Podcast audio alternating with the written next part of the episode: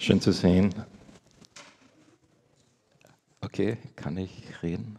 Ja, okay, passt. Schön zu sehen, dass es einfach voll ist, dass es nur so wuselt da und die Kinder mal dumm laufen. Das ist lebendig. Meine Frage an dich heute Morgen ist, was ist dein Lieblingsthema? Jeder von uns hat ein Lieblingsthema, aber das er gerne redet. Das ändert sich vielleicht im Laufe des Lebens, im Laufe der Zeit. Ähm, vielleicht ist dein Lieblingsthema das, über das du am meisten und am häufigsten redest. Vielleicht sind das deine Kinder. Einfach weil du gerade in der Phase bist, wo du Kinder hast. Vielleicht bist du jemand, der äh, sehr in Technik und so weiter interessiert ist und das Thema, was dich gerade so interessiert, das ist Chat, GPT und künstliche Intelligenz. Und wenn jemand mit dir länger wie zehn Minuten Zeit verbringt, fangst du an, darüber, noch, drüber zu reden. Oder vielleicht bist du Sportler und äh, du denkst schon Wochen darüber nach, wie Sturm heute Rapid 5-0 besiegen wird und du erzählst jeden davon. Jeder von uns hat so gewisse Themen, die einen beschäftigen und wenn du mit der Person Zeit verbringst, wenn man mit dir Zeit verbringt, dann fängst du an, darüber zu reden. Jesus hat auch ein Thema gehabt, über das er mehr geredet hat als über alle anderen Themen. Und dieses Thema ist das Reich Gottes, das Königreich Gottes. Jesus hat mehr über dieses Thema geredet als über irgendeine andere Sache, wie man sich vorstellen könnte. Und man denkt sich jetzt vielleicht, okay, Reich Gottes, was, was ist das? Was, was bedeutet das? Und die Juden damals, die hätten ganz genau dir sagen können. Die hätten gesagt, du schau her mal, folgendermaßen, wir leben gerade in einer sehr schlimmen Zeit, in einer sehr schrecklichen Zeit. Eines Tages wird der Messias kommen und dann wird das Reich Gottes äh, beginnen. Er wird allen Leid, allen Tod, alle Feinde wird besiegen und dann wird das Reich Gottes aufgebaut werden. Und ganz praktisch heißt es, die Römer, Arabiderci, äh, die wird er besiegen. Das Gottes Reich wird beginnen und dieses Reich wird auf dieser Welt sein. Und so hätte dir das jemand erklärt im ersten Jahrhundert. Und Jesus ist gekommen, dieser jüdische Rabbi kommt in die Welt und dann fängt er an und er sagt folgende Sätze. Das Reich Gottes ist nahe. Das Reich Gottes ist nahe. Wenn du jetzt diesen Satz gehört hättest als ein Jude und du äh, hättest dir vorgestellt, dieser Rabbi, was redet der da, dann hättest du genau gewusst, Jetzt ist es soweit. Tschüss Römer, so ein bisschen wie bei Asterix und Obelix. Gell? Das Reich Gottes wird beginnen. Diese ganz neue Dimension der Realität. Und Jesus sagt, das Reich Gottes ist nahe.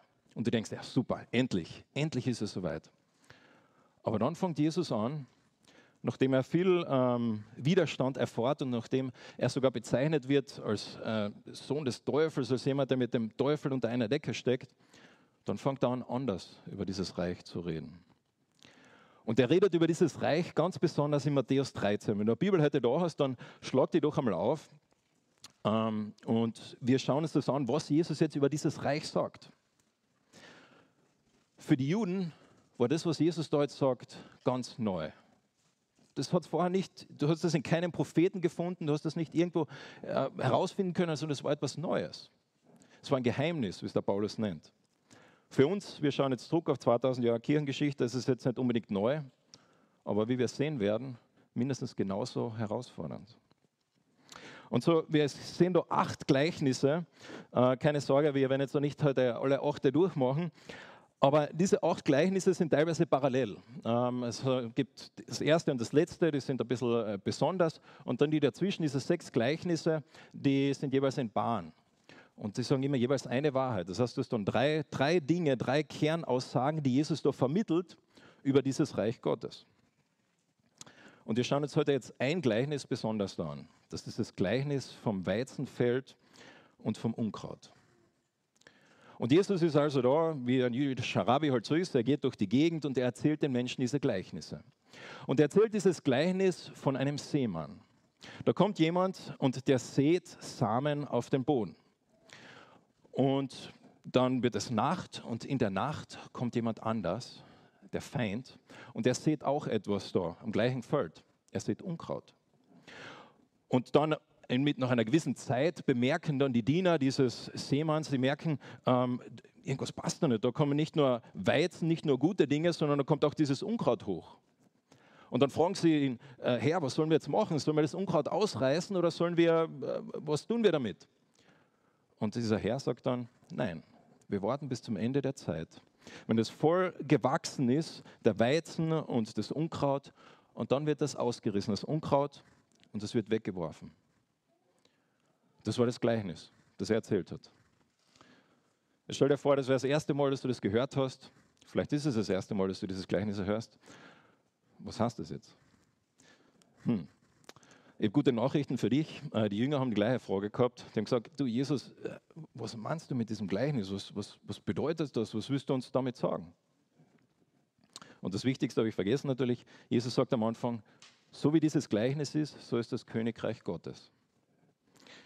Und so, äh, was, was meint Jesus damit? Was möchte er damit sagen? Und ich lese jetzt einmal vor die Erklärung, die Jesus dann gibt an diese Jünger. Das ist in Matthäus 13, Vers 36. Jesus ging in ein Haus, äh, weg von der Menschenmenge und wandte sich an Jünger. Und er sagt, und Jünger baten ihn, erkläre uns doch dieses Gleichnis vom Unkraut und vom Acker. Und Jesus antwortet, der Mensch, der den guten Samen sät, ist der Menschensohn. Der Acker ist die Welt. Der gute Same sind die Kinder des Himmelsreich. Das Unkraut sind die Kinder des Bösen. Der Feind, der das Unkraut sät, ist der Teufel. Die Ernte ist das Ende der Welt und die Erntemitarbeiter sind die Engel.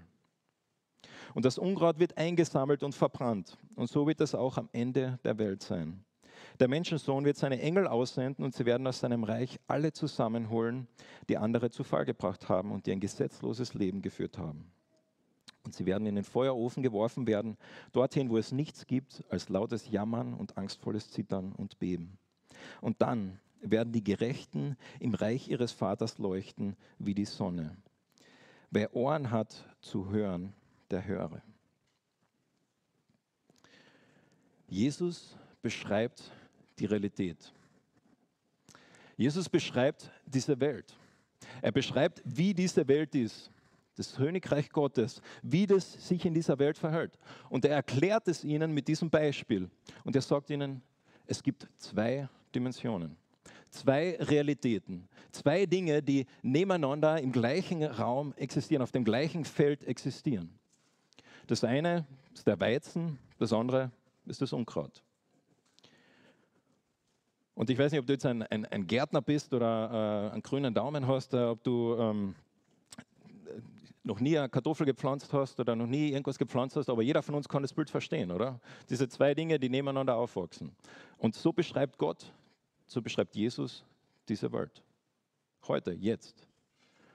Und für die Jünger damals wäre das echt schwer gewesen, das zu akzeptieren. Was sie hätten gesagt, aber ist das nicht so, dass äh, es ist jetzt das Reich äh, des Bösen und dann das Reich Gottes, so abgeschlossen, so. Für sie wäre das ganz schwer zu verstehen gewesen, dass das so nebeneinander existieren kann. Und wir schauen zurück auf 2000 Jahre Kirchengeschichte und Vielleicht haben wir nicht die gleiche Frage, vielleicht ist es für uns nicht so jetzt besonders, aber wir fragen uns auch, warum siege ich das nicht? Warum siege ich diese Reiche nicht? Warum sind sie manchmal so, so unsichtbar? Gibt es wirklich diese zwei Reiche? Will ich mir das wirklich nur ein? Oder gibt es das wirklich? Aber Jesus beschreibt, wie diese Welt ist wie diese Realität ist, in der du und ich leben. Heute. Und er beschreibt diesen Anfang eben als diesen Seemann. Und er sagt, ich bin dieser Seemann, der Menschensohn. Jesus ist gekommen, um die gute Nachricht zu bringen, zu sagen, hey, du kannst Gott kennenlernen. Wie genial ist das? Du kannst Gott kennenlernen, du kannst eine Beziehung mit Gott haben. Das ist die gute Nachricht.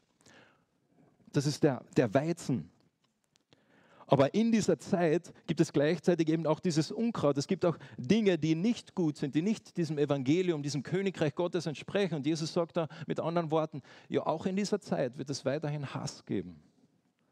Es wird weiterhin Leid geben. Und du wirst weiterhin Dinge in deinem Leben erleben, wo du dich fragst, warum? Du wirst weiterhin vielleicht Fragen haben und sagen, und dein Herz wird weiter, weiterhin schmerzen. Du wirst weiterhin sehen, wie Armut existiert. Du wirst weiterhin sehen, wie Ungerechtigkeit existiert, wie Einsamkeit existiert. Diese zwei Dinge existieren nebeneinander. Aber wozu Jesus gekommen ist, und der Paulus beschreibt es so im Kolosser, wir haben darüber geredet, als wir im Kolosserbrief waren, denn er, Jesus, hat uns aus der Gewalt der Finsternis befreit und in das Reich versetzt, in dem sein Sohn regiert. Jesus ist jetzt gekommen, um zu sagen, hey, dieses Reich existiert, aber ich bin gekommen, um dich von diesem Reich zu nehmen, in dieses andere Reich hineinzusetzen, als mein Kind. Und er möchte dich, ich bin jetzt kein Gärtner, aber ich weiß, dass man gewisse Pflanzen, nicht alle, die muss man nach einer gewissen Zeit umpflanzen, äh, äh, umtopfen. Da brauchen sie einen neuen Boden, neuen Nährstoff. Und Gott macht das Gleiche. Er möchte uns rausnehmen aus unserem alten Leben, aus den alten Dingen, aus diesem alten Reich und reinpflanzen in das Neue. Das neue Reich, wo er regiert. Und wenn wir uns jetzt dieses Gleichnis anschauen, dann sehen wir eine Sache, die einfach sehr, sehr klar ist. Und ähm, wie gesagt, vielleicht bist du kein Gärtner wie ich, deshalb habe ich das jetzt einmal ähm, mitgenommen, damit du dir das vielleicht vorstellen kannst. Also wir haben da das, das, ähm, das Feld, das ist ein bisschen kleiner, ähm, müsst ihr euch ein bisschen größer vorstellen. So beschreibt Jesus die Welt. Er sagt, das ist ein Feld. Und er sagt jetzt, ich bin gekommen, und ich habe euch da ein paar, ein paar Samen mitgenommen, ich bin gekommen, um die gute Nachricht zu verteilen, zu sehen. Und jetzt, ähm, und äh, das können wir jetzt äh, zuschauen, und dann passiert Folgendes. Dann passiert Folgendes. Da passiert nichts, gell? Wieso passiert da nichts? Jesus sagt, dass sein Reich beginnt mit einem Samen. Es beginnt klein. Und es beginnt langsam. Du kannst dem Gras nicht zuschauen, wie es wächst. Aber wenn du nach einer Woche wiederkommen würdest, dann würdest du einen gewissen Fortschritt vielleicht sehen oder zwei, drei Wochen. Und so ist auch Gottes Reich. Es beginnt klein und nimmt immer mehr Raum ein. Und Jesus hat gerade vorher zwei Gleichnisse erzählt, wo er genau diese Sache noch einmal anders gesagt hat. Er hat gesagt, das Reich Gottes ist wie ein, ein Sauerteig. Ein Sauerteig, den nimmst du und du vermischst ihn mit Mehl und dann wartest du. Und nach einer gewissen Zeit, irgendwann wird das ganze Mehl durchsäuert. Das Reich Gottes ist wie, wie dieser Sauerteig, das Reich Gottes ist wie dieses Senfkorn. Es beginnt ganz klein und schlussendlich wächst es zu einem großen Baum. Und auch in dieser Welt gilt diese Realität. Und auch wenn wir dann dunkle Orte sehen in unserem Leben und uns fragen, Gott, wo bist du? Da dürfen wir wissen, dass im großen Bild Gottes Reich wächst. Gottes Reich wächst. Gott ist am Wirken. Wenn du in meinem Garten kommen würdest, äh, dann würdest du ein Stück sehen und ich hätte ein Foto machen sollen, ich habe es leider nicht gemacht, aber ein Stück, das ist circa so ein Meter mal ja, knapp ein Meter, Quadratmeter vielleicht. Und wenn du da von oben drauf schauen würdest, dann würdest du, ich vermute, circa 30 Disteln sehen. Du würdest äh, fast kein Gras sehen. Und wenn du jetzt nur dieses Foto von meinem Garten hättest und du schaust da drauf und du denkst dir, aha, im Garten vom Rafi, da wachsen absolut nur Disteln und Unkraut. Aber ich kann dir garantieren, das ist nicht so. Da wächst auch Gras. Aber manchmal gibt es in unserem Leben so Momente, wo wir auf unser Leben schauen und wir sehen nur die schlimmen Dinge, wir sehen nur das Böse, wir sehen nur dieses andere Reich, das da gerade ist und wir fragen uns, Gott, wo bist du? Und dann dürfen wir wissen, das sagt Jesus in diesem Gleichnis, wir dürfen einen Schritt zurückgehen. Wir dürfen wissen, dass Gott im Großen wirkt. Gott ist am Wirken. Das ist die Aussage von diesem Gleichnis, dass er wirkt, auch in seiner Zeit. Dass er wirkt mit Sicherheit, aber langsam. Die Juden damals haben gedacht, das größte Problem, was sie haben, das sind die Römer. Das größte Problem, was sie haben, das sind diese Römer. Und wenn die noch weg sind, dann wäre alles gut. Und wir alle kommen manchmal vor Gott und wir fragen uns, vielleicht hast du auch diese Frage, wo du dir denkst, Gott, wenn doch nur diese Sache anders wäre. Gott, wenn doch nur, und du kannst du in diesem Satz den fertig machen, wie du möchtest, aber wenn doch nur was wäre, was, was ist das, wo du sagen würdest in deinem Leben, wenn doch nur das wäre Gott. Und Jesus sagt da, er sagt zu, zu den Juden damals, er sagt, hey, es ist nicht falsch, was ihr sagt. Es ist nicht falsch, dass du vielleicht äh, die, die Sünde, die in deinem Leben ist, dass du die hinter dir lassen möchtest. Es ist nicht falsch, dass du äh, Schuld oder dass du ähm, eine Gewohnheit oder irgendwelche Dinge, die in deinem Leben sind, die dich wirklich beschäftigen, dass du die hinterlassen möchtest. Es ist nicht falsch, dass du fragst, warum gibt es Ungerechtigkeit, aber mein Reich ist so viel größer. Es gibt so viel mehr. Und er beschreibt diese Realität, wie sein Reich langsam wächst. Und das, was für sein Reich gilt, das gilt auch für jeden von uns persönlich. Jesus geht da nicht drauf ein. Im Neuen Testament dann sehen wir genau dieses gleiche Prinzip, dass auch Gott in deinem Leben immer mehr Fuß fassen möchte. Dass auch Gott in deinem Leben immer mehr Raum einnehmen möchte. Dass er immer mehr diese Dinge von diesem alten Reich ausreißen möchte und dass er das tut. Wenn du sein Kind bist, dass er das tut, dass er das macht. Und dieses Bild vom Gleichnis, dieses Bild vom Königreich Gottes, das, das hilft uns ein bisschen, die Realität zu verstehen. Das hilft uns ein bisschen, nicht einen von zwei Fehlern zu machen. Es gibt nämlich zwei Fehler, wenn du gläubig wirst oder wenn du Christ wirst, die wir machen können. Das eine ist, übereifrig zu sein, wo wir da stehen und sagen, ja Gott, jetzt mach doch endlich was, jetzt tu doch was. Gott, jetzt, jetzt wäre der Zeitpunkt. Genau jetzt könntest du das doch machen.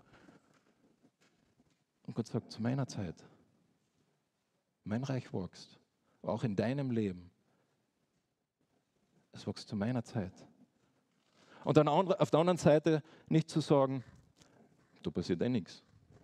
Ich könnte jetzt hinschauen und passiert da nichts. Und vielleicht bist du schon lang mit Gott unterwegs und irgendwie bist du an diesem Punkt, wo du dir denkst, hm, ja, ich glaube es ja wohl, kognitiv, komme wohl auch daher, aber dass Gott wirklich noch was machen möchte in meinem Herzen, dass er wirklich noch mich verwenden möchte, ganz praktisch, ganz real. Da hast du, wenn du ehrlich zu dir selber bist, vielleicht die Hoffnung verloren. Vielleicht glaubst du gar nicht mehr daran, dass Gott das Reich auch in deinem Leben noch wachsen möchte, dass Gott auch mit dir noch weitere Wege hat. Und so wir sehen zum einen, wie Gottes Reich, wie Jesus dieses Gleichnis beschreibt, und er beschreibt, dass es etwas ist, was langsam wächst. Aber wir sehen dieses andere, was wir auch schon gesehen haben, dass eben diese zwei Reiche nebeneinander existieren. Aber wie die Art und Weise, wie das beginnt, ist ja interessant. Das sagt er da in Vers ähm, 39. Der Feind, der das Unkraut sät, ist der Teufel. Die Ernte ist das Ende der Welt und die Erntearbeiter sind die Engel.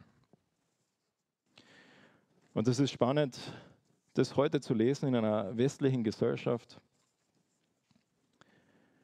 für die Juden damals wäre das jetzt nicht so das Problem gewesen, diese Aussage von Jesus. Ja, natürlich, es gibt das Böse, es gibt Satan, es gibt den Teufel.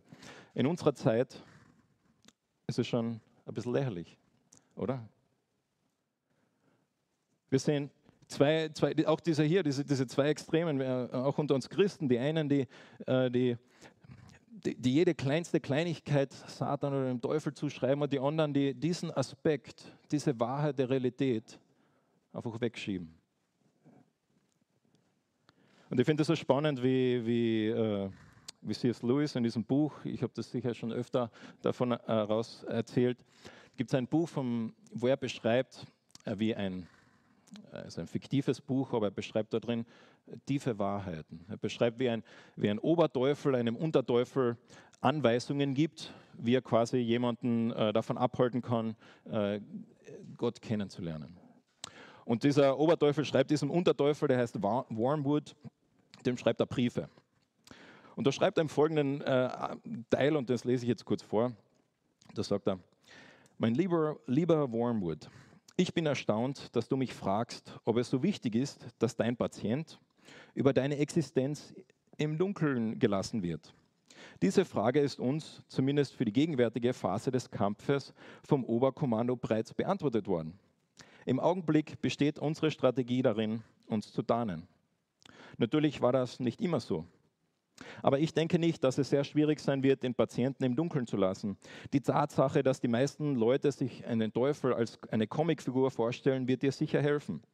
Falls er auch nur ein bisschen zu zweifeln beginnt und anfängt, an deine Existenz zu glauben, dann schlage ihm doch einfach vor, äh, dass, ich, äh, dass du jemand bist, der eine rote Strumpfhose hat. Und dann überzeugt er sich sicher, dass er ja an sowas nicht glauben kann. Und deshalb auch nicht an dich glauben wird. Die Vorstellung vom personifizierten Bösen in unserer Gesellschaft ist, in unserer westlichen Gesellschaft ist was Lächerliches. Aber Jesus sagt, das ist eine Realität. Und er beschreibt, wie Teufel oder der Satan wirkt und er wirkt im Dunkeln. Er arbeitet in der Nacht, verdeckt, so dass man nicht sieht. Warum sehe ich ihn nicht? Warum, warum frage ich mich, wo, wo, ist das wirklich so? Jesus sagt, er arbeitet in der Nacht, er arbeitet verdeckt. Und was macht er? Er sieht Unkraut mitten unter die, die Samen. Und äh, vielleicht hast du das auch schon äh, öfter gefragt, du fragst, äh, warum ist das manchmal so schwer zu sehen? Wenn es wirklich diese zwei Reiche gäbe, wo wir in der Bibel davon lesen, warum kann man nicht das manchmal so schwer auseinanderhalten? Ich schaue mir einen Menschen an und ich sehe, boah, das ist echt eine moralisch gute Person. Die, die macht echt gute Dinge. Und dann auf der anderen Seite siehst du vielleicht einen Christen, wo du dir denkst, puh, Du, du schaust dir gewisse äh, Bereiche an ähm, in, in, dieser Welt und, und, du fragst, äh, ist das, das ist so vermischt und irgendwie auch, vielleicht auch in, in Gemeinden. Und Jesus sagt, genau, ja, so ist es. Das sollst du erwarten. Warum? Genau das ist doch die Strategie, oder? Er sagt, was macht er? Er sieht das Unkraut genau dazwischen rein. Und sieht man da jetzt einen Unterschied? Nein. 68 Prozent von allen Österreichern würden sagen, dass sie Christen sind. Am Papier. 68 Prozent.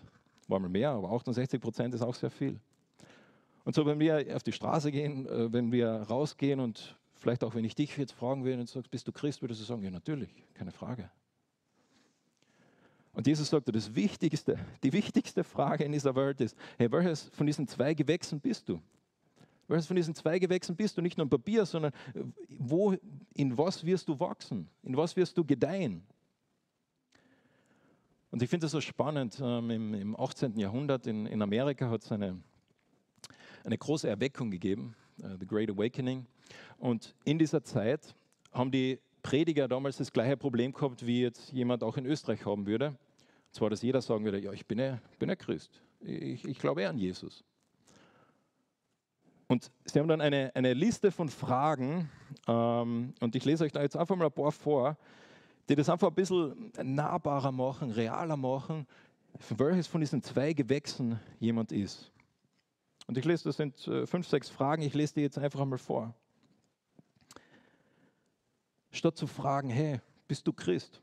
Glaubst du an Jesus? Haben sie gefragt, wie real war Gott in deinem Herzen diese Woche? Wie klar ist für dich die Vergebung und die Liebe Gottes? Spürst du Gottes Gegenwart und Liebe in deinem Leben? Hast du Zeiten der Freude und der Gemeinschaft mit Gott? Erlebst du, dass gewisse biblische Verse für dich extrem wertvoll werden, extrem ermutigend werden? Und erlebst du auf der anderen Seite, dass Gottes Wort dich in gewissen Bereichen deines Lebens herausfordert, wo du merkst, eigentlich will ich das nicht, aber das, das lässt mich nicht los. Und hat dir Gott weitere Wege gezeigt, wie du gegen ihn und andere sündigst?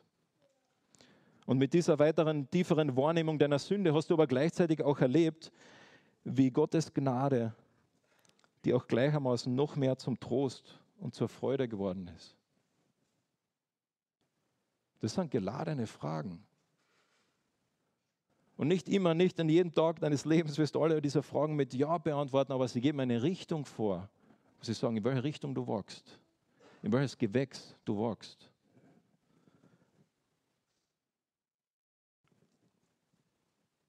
Und Jesus sagt, das Wichtigste ist zu wissen, welches dieser Gewächse du bist. Und der Unterschied wird sich zeigen. Am Ende des Tages das sind zwei verschiedene Samen da. Am Ende des Tages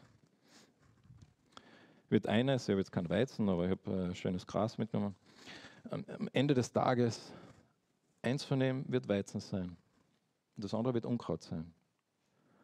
Am Ende des Tages Wenn du ein Kind Gottes bist, wird Gott dich mehr und mehr zum Ebenbild deines Sohnes verwandeln. Du wirst mehr und mehr Jesus ähnlicher werden. Am Ende des Tages ist Jesus in dir. Und am Ende des Tages, auch von einer moralischen Person, auch von einer Person, die von außen ein gutes Leben führt, am Ende des Tages, wenn Jesus nicht drin ist in seiner Kraft, wird am Ende des Tages Unkraut da sein. Das ist die, die Realität. Der Unterschied ist der Wachstum. Und da kommen wir mit dem, zum, zum letzten Aspekt von diesem Beispiel, wo es klar wird, was macht Gott? Was macht Gott? Es hat in der Kirchengeschichte Interpretationen gegeben von diesem Gleichnis, dass das heißt, äh, ja, wenn Gottes Reich heranwächst und wir das quasi ähm, hervorbringen mit Sauerteig und so weiter, das heißt, wir müssen uns zusammenreißen. Wir müssen schauen, dass wir äh, gute Christen sind und dass wir Wahrheit und Liebe in diese Welt bringen und dann eines Tages wird quasi die ganze Welt von Gottes Wahrheit eingenommen werden. Das hat äh, gedauert bis zu den zwei Weltkriegen, wo die Menschen gemerkt haben, ja, vielleicht haben wir mehr Wissen jetzt, aber wir sind trotzdem genauso wie vorher immer noch sündige Menschen. Wir verbessern uns nicht als Menschen. Gott kommt, auch in diesem Gleichnis am Ende des Tages, was passiert? Gott kommt, Jesus kommt, der Seemann kommt zurück und er erntet. Und so eines Tages wird es Realität sein. Und was, was wird er machen, dieser Seemann? Er wird, er wird kommen und seine Diener, seine Engel werden es offensichtlich machen, wie diese Realität ist. Sie werden es offensichtlich machen. Es wird für jeden ersichtbar sein, dass das da, da Unkraut ist. Und was wird mit dem passiert? Es wird weggeworfen. Es wird verbrannt. Und so die Gewissheit, die wir haben dürfen, ist, dass am Ende des Tages Gottes Reich siegt. Am Ende des Tages wird Gott siegen. Und da in dieser Welt wo wir, wo wir so vernetzt sind, einfach so viele Dinge mitkriegen, dürfen wir einfach die Gewissheit haben, am Ende des Tages, Gott wird siegen. Gott wird siegen, weltpolitisch, aber Gott wird auch siegen in deinem Herzen. Wenn du sein Kind bist, wenn auch diese Dinge, die du mit dir herumtragst, sagt Gott, eines Tages wird mein Reich dein ganzes Herz einnehmen. Und die einen werden dann getrennt von Gott leben, wie du hast im, im, Feuerofen dieses Bild, und die anderen werden mit Gott leben. Und die Beschreibung die von einen heißt, da wird lautes Jammern und angstvolles Zittern und Beben sein, und von den anderen heißt es, sie werden im Reich ihres Vaters leuchten wie die Sonne. Viele von euch wissen, ich habe einen drei Monate alten Sohn. Und er ist gerade in dieser Phase, wenn man haltet und man erwischt, einen guten Zeitpunkt. Und er ist glücklich. Du schaust ihn an und du lächelst und dann lächelt er zurück. Und ganz egal, was für ein hartgesottener Mensch du bist, du kannst doch nicht anders in dem Moment, als einfach anfangen zu, zu lächeln. Und wenn du lächelst, dann er lächelt zurück und so richtig das Lächeln nimmt dann sein ganzes Gesicht ein und er strahlt. Und er ist einfach nur, wow, der Papa. Und dann gehe ich ein bisschen rüber und dann schaut er mir nach und sagt, wow, noch immer der Papa. Und, wow, der Papa. Die Gerechten werden im Reich ihres Vaters leuchten wie die Sonne. Ich kann mir kein besseres Bild vorstellen. Eines Tages wird Gott siegen und eines Tages werden seine Kinder, die in seinem Reich jetzt schon leben, werden leuchten wie die Sonne und sie werden die Dinge sehen, so wie sie sind. Und die Frage, die am Ende bleibt, ist, ist es das wert? Ist es das wert, jetzt im Glauben, weil es braucht Glauben, zu sagen, es gibt diese Reiche? Ist es es wert zu sagen, ja, ich glaube das und ich bin bereit, in dieses Reich, wie es im Kolosserbrief heißt, hineingepflanzt zu werden? Ist es das wert? Gut, dass du fragst. Weil Jesus beschreibt genau das mit diesen nächsten zwei kurzen, ganz prägnanten Gleichnissen, die ihr alle auch kennt wahrscheinlich. Wo er sagt, das Reich Gottes ist wie ein Schatz. Jemand findet diesen Schatz und ähm, er sieht ihn und dann er begräbt ihn und er verkauft alles und holt sich diesen Schatz. Das Reich Gottes ist wie ein Kaufmann, der auf der Suche ist nach einer Perle, nach etwas ganz Wertvollen. Und er findet dann die perfekte Perle und er kauft diese Perle, verkauft alles für diese eine Perle. Und wir lesen diese Gleichnisse, und vor allem wenn du Christ bist, dann kennst du diese Gleichnisse natürlich. Wir sagen, ja, das weiß ich und so weiter. Aber ich möchte ein kurzes Gedankenexperiment jetzt noch zum Schluss machen. Stell dir vor, das wertvollste Material, das es gibt auf dieser Erde, ähm, ist Kalifornium 252. Ein Gramm von dem kostet 27 Millionen Euro. Es ist sehr wertvoll. Stell dir vor, dieser Hund ähm, wäre so wertvoll. Sagen wir mal, er wäre aus äh, Kalifornien gemacht. Und äh, lass dich jetzt einmal darauf ein. Ich weiß, es ist ein bisschen äh, äh, lustiger. Der, der, kann nicht voll der Hund, der ist also plüschig, gar nichts. Aber sagen wir mal, dieser Hund ist das wertvollste Objekt, was du dir vorstellen kannst. Und was du jetzt heute machst, du gehst jetzt gleich raus und du gehst raus und du verkaufst dein Auto. Und dann sagen die Kinder, wie kommen wir heim? Dann sagst du, wir müssen zu Fuß gehen, das hilft nichts. Und dann gehst du heim und dann zu Hause, was machst du? Wenn du Haus besitzt, du verkaufst dein Haus. Und dann verkaufst du nicht nur dein Haus, sondern du verkaufst alles, alles, was in diesem Haus drin ist. Du verkaufst dein Sofa, du verkaufst, äh, du verkaufst deine Zahnbürsten, du verkaufst dein Bett, du verkaufst äh, deine Geräte draußen, du verkaufst deine Werkzeuge, du verkaufst deine Schmetterlingssammlung, du verkaufst äh, deine Zaunstocher, du verkaufst einfach absolut alles, was du hast. Und dann nimmst du dieses Geld und gehst zur Bank. Und dann auf der Bank zahlst du das Geld aber nicht ein, sondern du gehst auf die Bank und du holst dir noch alles, was du gespart hast und du lässt dir das auch auszahlen. Und dann kommst du wieder zurück zu mir. Ich hoffe, du hast das jetzt ein bisschen da hineinversetzt. Und dann sagst du da, Raffi, das ist alles, was ich habe. Vielleicht bist du Student und das sind 1000 Euro. Aber vielleicht sind das auch 100.000 Euro. Vielleicht sind das 500.000. Vielleicht sind das sogar mehr. Also die absolute Zahl ist wurscht. Aber es ist alles, was du hast. Und dann sage ich, danke, bitte. Mit welchen Gefühlen würdest du jetzt rausgehen? Wahrscheinlich würdest du denken, was habe ich jetzt da gemacht? War das ein Blödsinn? Aber so wird das Gleichnis da nicht beschrieben. Sondern wie heißt es da? Du hast, der Mann freute sich so sehr. Wortwörtlich heißt es da, voller Freude oder in Freude der ist da rausgegangen und der hat getanzt, der hat gejubelt, der hat gefeiert, der hat sich so gefreut, weil er gewusst hat, yes, ja, es ist absolut wert, dass ich alles, was ich habe, da gegeben habe. Und diese Freude, dieser Frieden, der kann ich durchtragen. Der kann Zufriedenheit geben im Alltag, wenn es einmal nicht so läuft. Dieser Freude, dieser Frieden, den Gott schenkt, der kann auch Kraft geben in der Zeit, wo es echt herausfordernd ist. Der kann auch Frieden schenken, wenn du mit dir selbst nicht im Frieden bist. Der kann dir auch Hoffnung schenken, wenn du dir auf dein einmal eins Quadratmeter Stück Erde schaust und du siehst nichts anderes wie Disteln und Unkraut.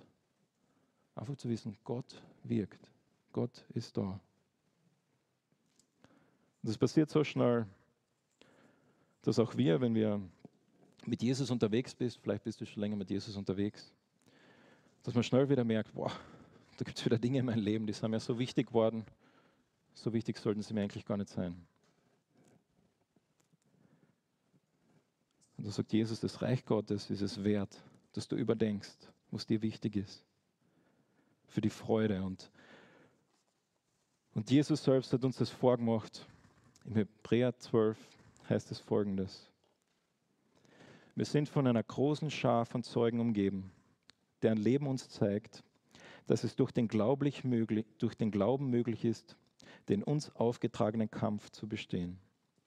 Deshalb wollen auch wir, wie Läufer bei einem Wettkampf, mit voller Ausdauer dem Ziel entgegenlaufen.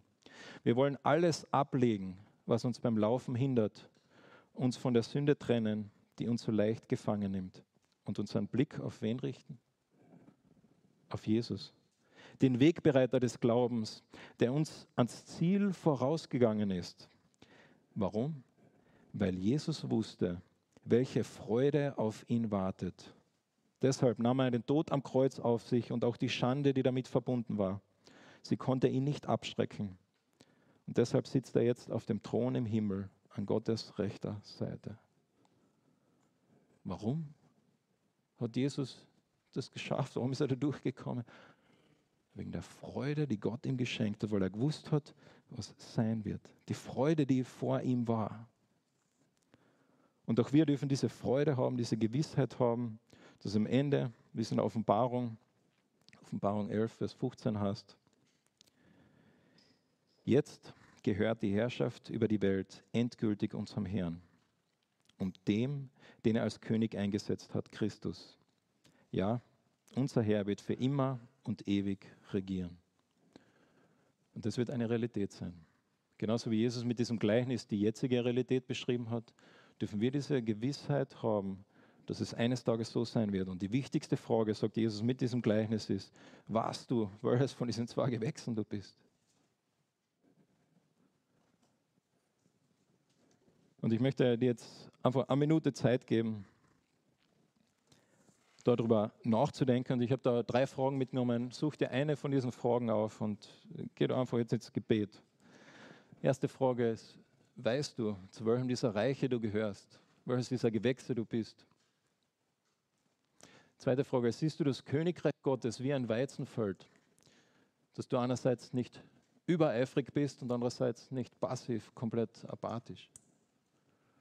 Und dann drittens, gibt es Dinge, die dir zuletzt wichtiger geworden sind, als sie im Vergleich zum Schatz aus Matthäus 13 sein sollten? Gib dir jetzt einfach ein, zwei Minuten, wo du einfach drüber mit Gott reden darfst und zu ihm kommen kannst. Und ich ermutige dich, die Gedanken, die du jetzt hast, die Dinge, die auch Gott dir sagt, erzählst doch jemandem. Geh auf jemanden zu und sag ihm, Herr, das ist mir wichtig geworden, das hat Gott mir gezeigt. Es bringt auch anderen Freude.